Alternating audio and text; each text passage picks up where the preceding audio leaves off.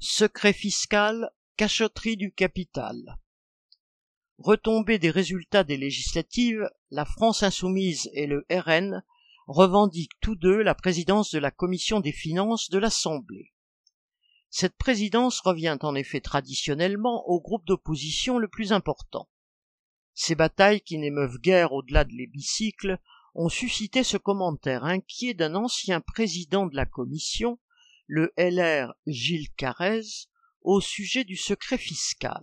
Citation Le président peut se faire communiquer à tout moment les dossiers fiscaux d'entreprises ou de particuliers. C'est une très lourde responsabilité. Bien entendu, il ne doit en aucun cas en faire état publiquement pour protéger le secret fiscal qui est une base de notre fonctionnement démocratique. Fin de citation. La base de la démocratie résiderait donc dans l'opacité fiscale promise aux entreprises et à des particuliers fortunés. Pour les travailleurs, ce secret fiscal n'existe pas.